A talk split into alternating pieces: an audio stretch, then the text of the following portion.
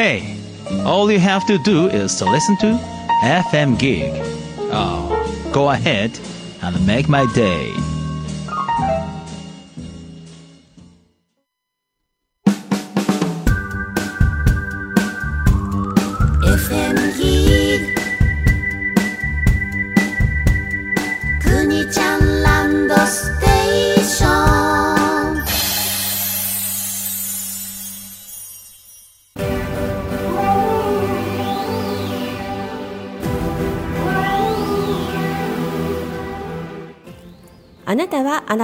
素晴らしい。私は私で素晴らしい。みんなまんまで素晴らしい。くにちゃんの行き当たりばっちり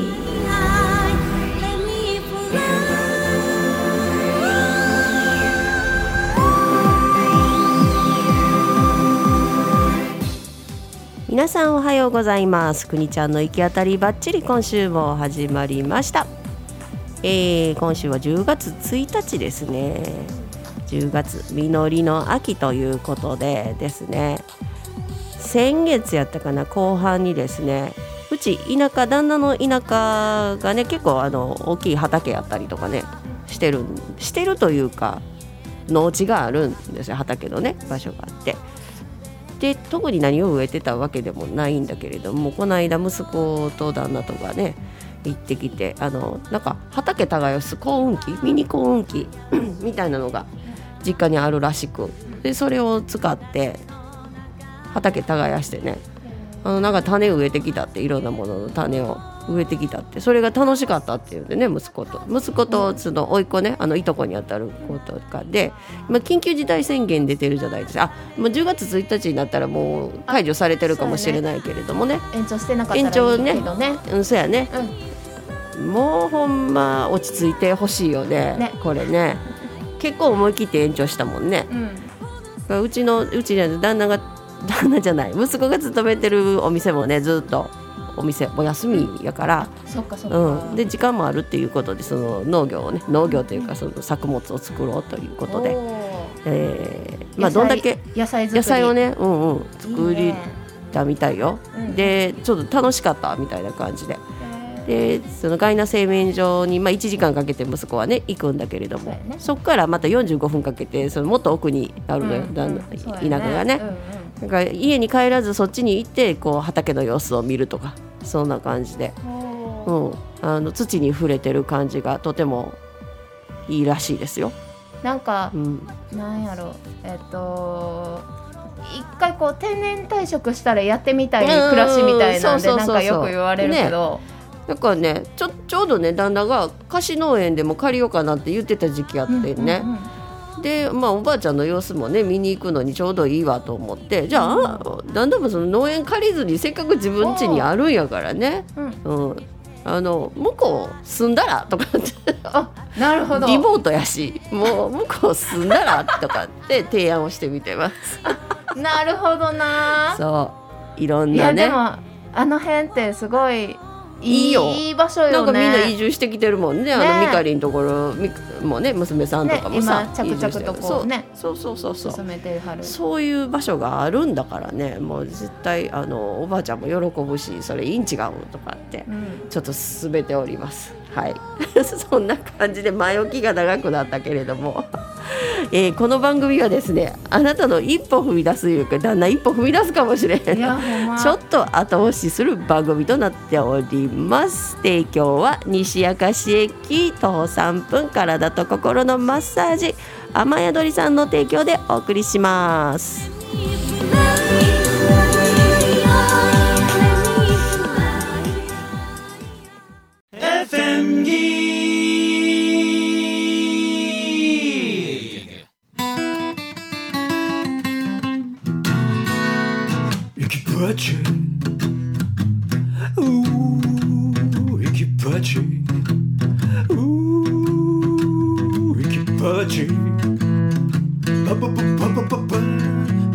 Equipaje. Uh, くに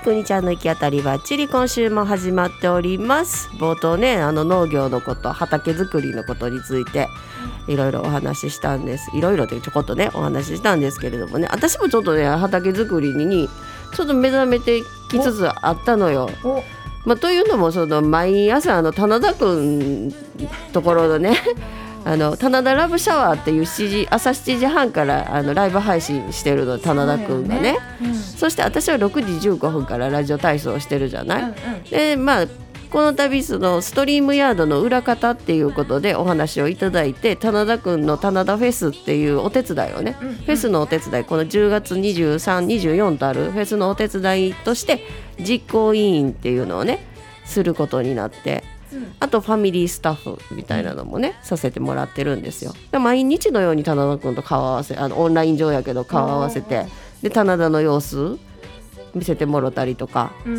ん。あと棚田サロンっていうのに入ってんやんか私。ほん農業のこととかあの教えてくれるのそのうん。畑作りのこととか、うんうん。ノウハウみたいなね。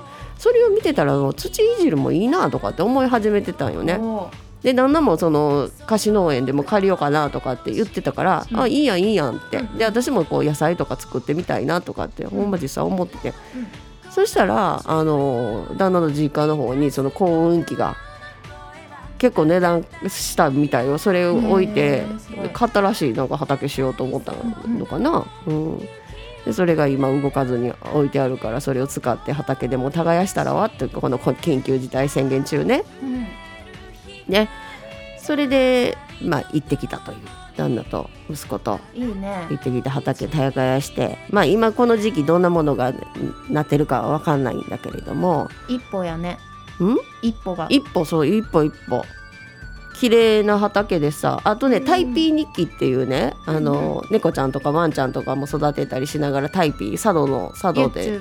そうそうそうそうそう、ね。うんうん。そうなんかタイピー日記でもねあの猫とか以外に彼はその何スローライフっていうか自分で自給自足して、うんあの畑耕したりとかしてて、それも YouTube で流れてってあこんな風にして畑耕すんやなとかって見てたとこやったんよ。でそれがもう身近にできるまあ車で2時間かかっちゃうんやけどねあの旦那の実家行くのにはね。自分の土地やしね。うん。あの貸し農園とかじゃなくてちゃんとあるんやから。でこう耕したらすごいふかふかの土というかうん。あの動画で見たけれどもねあのこうなんか栄養満点そうななんか土ふっかふかの土。いいね。うん、いいなと思ってね。もうちょっと近かったら私もしょっちゅう行きたいなとは思うけれども、うんまあけど旦那がそこにねずっといてあげてたらさ仕事もリモートやしさ、うん。パソコン1台あったらね w i f i 環境も整ってるし、うん。行けるから行ってきたらとかって提案したわけよ。うん。うん、まんざらでもなさそうやったからね。うん。たまに行くぐらいからねちょっと、うん、もうだから帰ってくるの面倒くさくなって止まってしまうかもしれへんしね。そうやね。うん。うんうん。だって会社ないねんもん出勤出勤しなくていいんやもん。うん。うんパソコンであの出席しました。なんか熱測って熱の報告とかするみたいでね毎日、うんうんうん。まあでもだってネット環境ぐらいやけどもう今時結構ネット環境もうん。どこの場所も大丈夫やもんね。大大丈夫大丈夫。本当。もうあえてなんかもうそのリモートを静かな場所でしたいからって結構そういううん。生活を選ぶ人も多いもんね,、多いもんね。今。そうよねなんかかなねとかもこの間ね電話でお話ししてたらねあのそういう田舎暮らし、うん。そういうの探してるって言っとった。移住する場所探してるって言っとった。へで、ゆまあ、それまあ私ほんま YouTube よう見てんねんけど最近。YouTube 見て田舎暮らしとかって言ったら、その旦那の田舎の高町っていうところが結構有名でその移住する先にはあのすごく有名なんだ人気なんだって。ー支援があるから？ああそれもあるからやろうね、であのーいろいろ整ってるっていうか田舎もうすごく田舎なんやけれども、いろんな制度があるみたいなことを言ってたかな。ついこの前もペイペイのやつやってたりとか、なんか結構あ街でうんうんうんなんていうの街かなぐるみでね。街おこしというかなんか頑張ってんのかなっていう印象はある私。そうやね。たまに遊びに行くも、うん。ん、あそうやね。よくそういうとこ行くやんね。高町はまあまあそれなりに行くよ、うん。公園遊びに行ったりするうんうんうんのし、うん。うちはさその旦那の住んでるところやからそのあもう便利が悪いっていうので結果この三神戸に出てきて家も買ってしまってもう向こうには戻る気もなかったんよね。うんうんけどだんだん向こうにみんなが移住し始めてるから。そうやね。ん。そう。そんな近くにミカリンがまさか。まさかねほんまと歩いて行ける場所にミカリンが来るという、ね、虫嫌いのミカリンがまさか行くなんてって。ああそうだよね。虫嫌いなんやな。うん、うん。なるほどな。けどなんか癒される。まああそこ冬が厳しいからね、うんうんうん。冬、まあ、乗り越えれたらもう大丈夫なんちゃうかなとかって思うね、雪が降ったりとかね高千穂とかはねするので、なんだけど田舎暮らしもいいなとかって思いますね、うん、だからどっちもねこっちの家もあるしうん。向こうの田舎もあるしみたいな感じで、でえっと甥っ子とかがね甥っ子がね耕せ日本とかでお世話になったりとかしててね慶三とかおーなるほど。耕せ日本の方で慶三って言われてるんやけど、この間ねズームで東野さんと、えーあと石垣島の担当小宮山さんっていう人かな、が3人で話してて。今 YouTube でも載ってると思うね元引きこもりだって。でそこでお話をしっかり話しててね。すごい。むっちゃしっかりしてるやんとかって思って、よかったうんねうん。ねまあお母さんもね、まあ、私の妹に義理の妹に当たるんだけれども思い切ってねそこにやった甲斐があったん違う何も心配いらんなとかって言ってたんやけどね、うんうん。いやまだまだ心配事だらけやって言ってたけど何も心配いらんわって、うん、そうそう。お母さんの気持ちやからね。ね、うん、でなんかその農作業をね北海道でもしてたからそのそれを経験にねうん。あの自分家ねそこ住んでるからおばあちゃん家住んでるから耕したらいいやんとかって思ってさ、いい感じやんと思ってうちの息子と一緒にねうん。いろいろできるやんなと思ってね。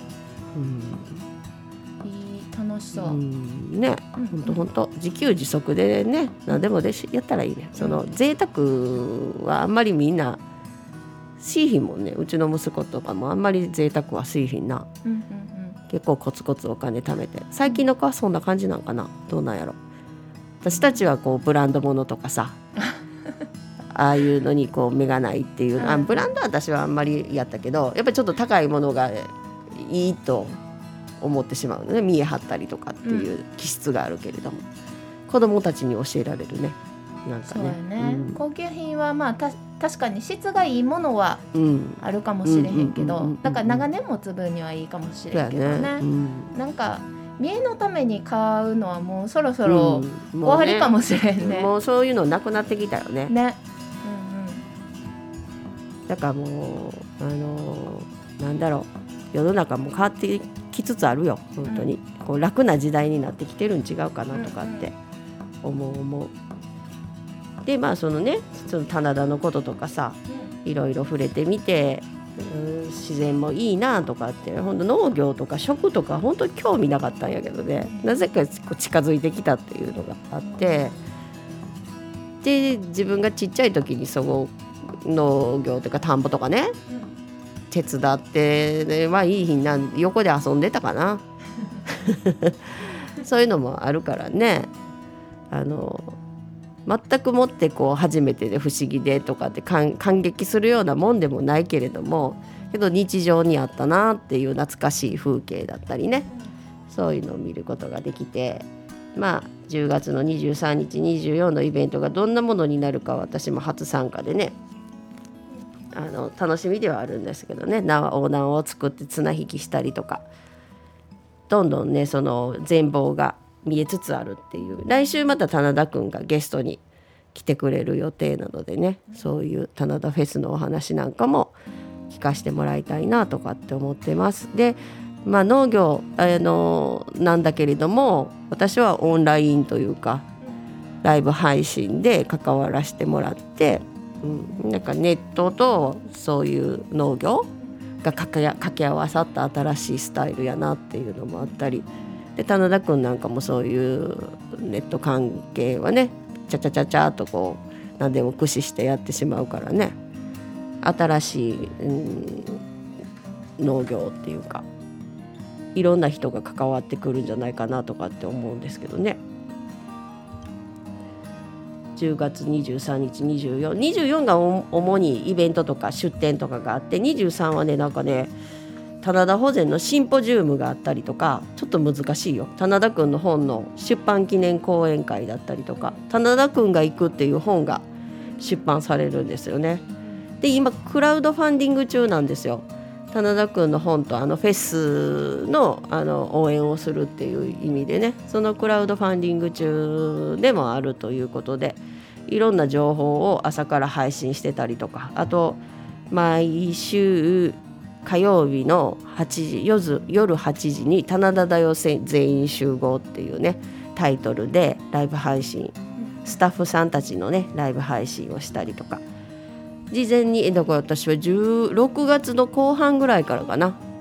末ぐらいからあの棚田ラブシャワーのお手伝いさせてもらったり789ヶ月4ヶ月近くねずっと棚田棚田棚田って 言ってたもんだからやっぱり棚田にはが気になるようになってきたかなとかってあと農業にも目覚めてきたかなっていうね。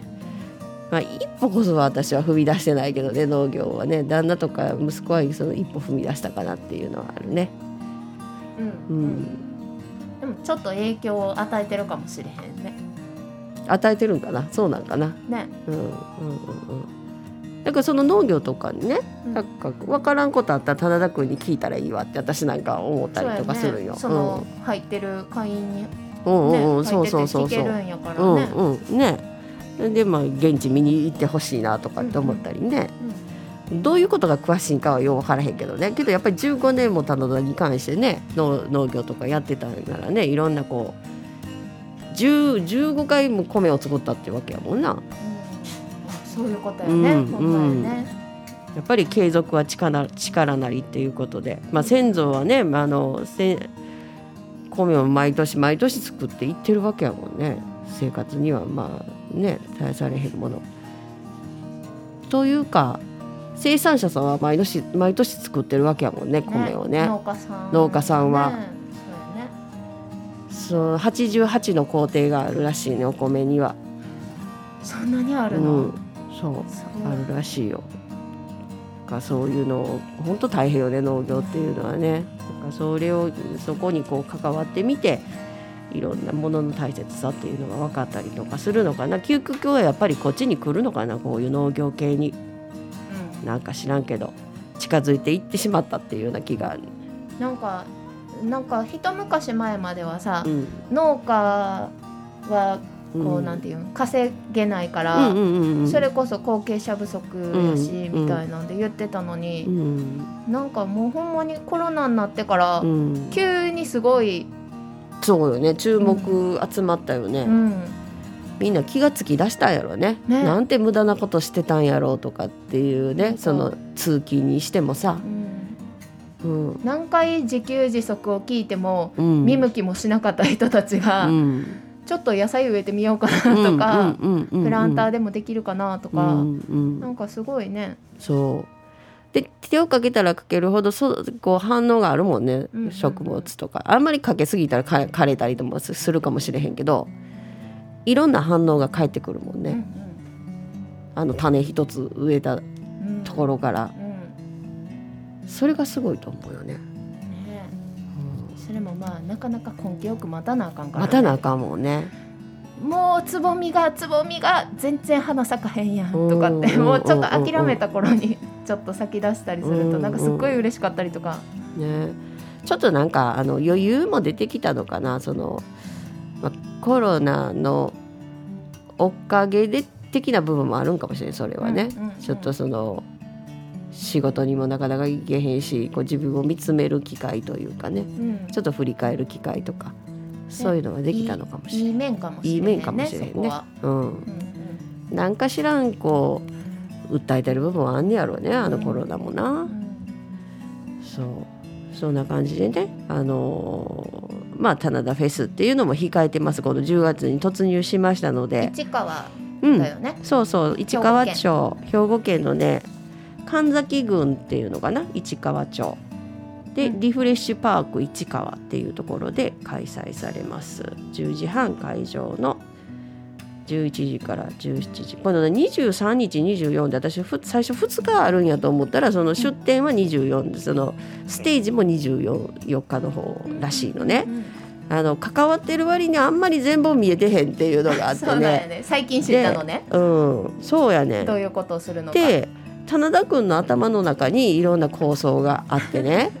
でそれを今なんかこうどんどん出してきている感じでその事前準備とかも12時間生配信みたいなのをしたりとか、このえっとあこれはもう終わってるか。10 9月の29日に12時間の生配信をして今度10月10日にもこの本が出版される記念に10 12時間ほどライブ配信をやるようになったのよ。そうそうそうそうそう。12時間12時間。でまだゲストさんを読んでないんやけどそのゲストさんがそんだけいるのかどうかはもう分かんないんやけど、けど去年それをして好評やったらしく。いやそんなのがあるんやとかっていう感じでね本当にずーっとこのフェスにかけてずーっとこう突っ走ってきてるっていうその棚田くんが来週ゲストにね来てくれます。どんなお話が聞けるやらっていうところなんですけれどもね。私もこれで大きいですね。いろんな経験ができたのでね。あの挑戦する場所っていうのを私はよく国ちゃんランドで言ってるんだけれどもこの棚田君のフェイスもまさにそんな感じやなと思っていろんなことをさせてくれるんですよね。あのまあ私の好きな感じですね。やりたいようにさせてもらえるというね。そういうところがあってあの面白いかなと思います。今後も国ちゃんランドとねこうこう絡んでいけたらなっていうのはありますね。棚田君のところもね。はいそんな感じで電話が鳴っておりますが家電は無視するようにしますので、はい、はいはい。全然番号なんか知らんところからかかるので家電基本無視しております。そんな感じでですねあのーはいありがとうございます。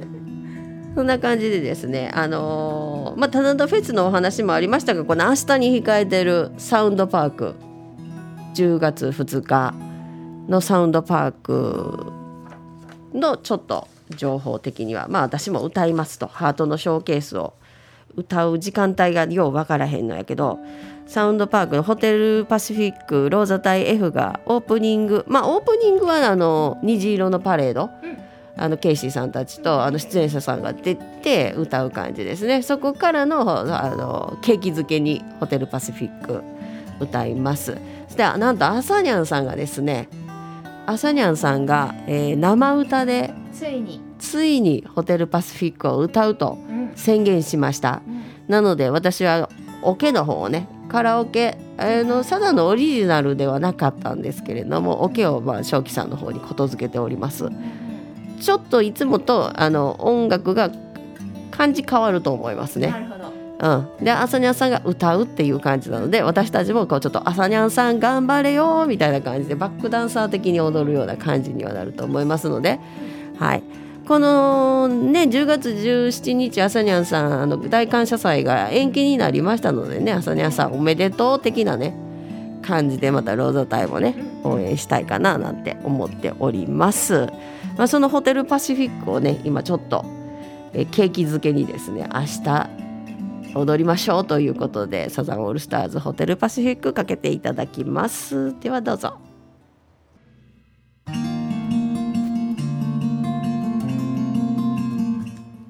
はい。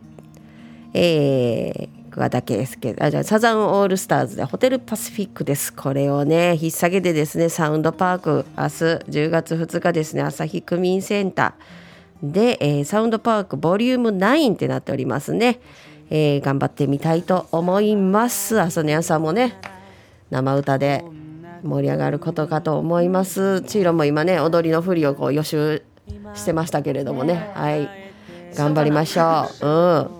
私もハートのショーケースも歌詞もしっかり覚えて頑張りたいと思います。この頃には歌えてるはずそうそうそうそう。ドキドキするけれどもねあたふたするけれどもね頑張ってみました。私もサザン、えっと、ホテパシは1年ぶり去年踊れなかったので、リベンジということで頑張ってみたいと思います。では明日あのお目にかかれる方はあのお声かけくださいませ。それではあなたはどんな一歩を踏み出せますか？